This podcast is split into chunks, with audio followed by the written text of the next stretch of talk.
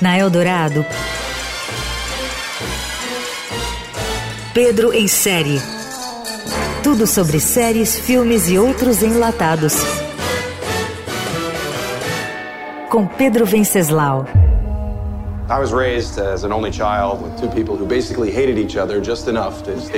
A isca que me levou a assistir ao filme Beirute da Netflix foi a presença no elenco de John Hamm, o Don Draper, publicitário mais amado do mundo da série Mad Men.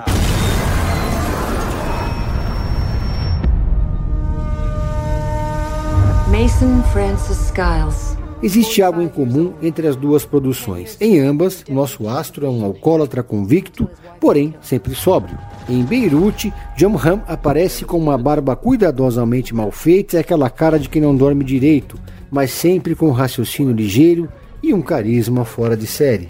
Beirute da Netflix começa às vésperas da Guerra Civil do Líbano e evolui para uma trama consistente de espionagem, drama e resgate histórico, tudo junto e misturado.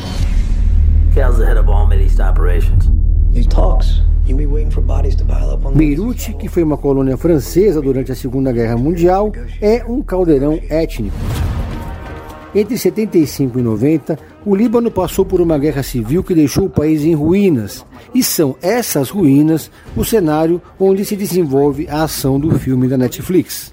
Mason Skiles, papel de John Hamm, é o chefe adjunto da missão americana no país, um diplomata habilidoso, quando uma ação terrorista acontece em sua casa e isso muda sua vida para sempre. Mason é um diplomata e negociador sênior, um especialista em estudos árabes e também em Oriente Médio, que caiu no limbo depois de uma tragédia pessoal. Após um ataque à sua residência, seu filho adotivo Karim, que é irmão de um famoso terrorista, é sequestrado e sua esposa morre após uma intensa troca de tiros. Dez anos depois, morando nos Estados Unidos, Skiles é a depressão em pessoa quando é contratado para retornar a Beirute para negociar, em nome da CIA, a liberdade de seu melhor amigo, que foi sequestrado por um grupo terrorista. Beirute da Netflix tem uma direção de fotografia extraordinária. Tem cenas emblemáticas. Em uma delas, crianças estão na praia brincando ao lado de tanques de guerra, numa metáfora do que é a vida das pessoas que viveram em meio a um conflito que causou mais de 50 mil mortes.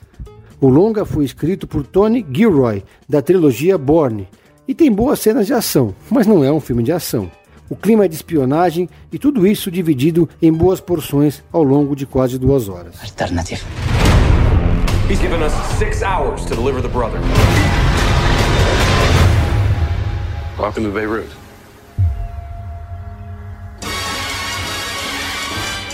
Você ouviu Pedro em série. Tudo sobre séries, filmes e outros enlatados com Pedro Venceslau.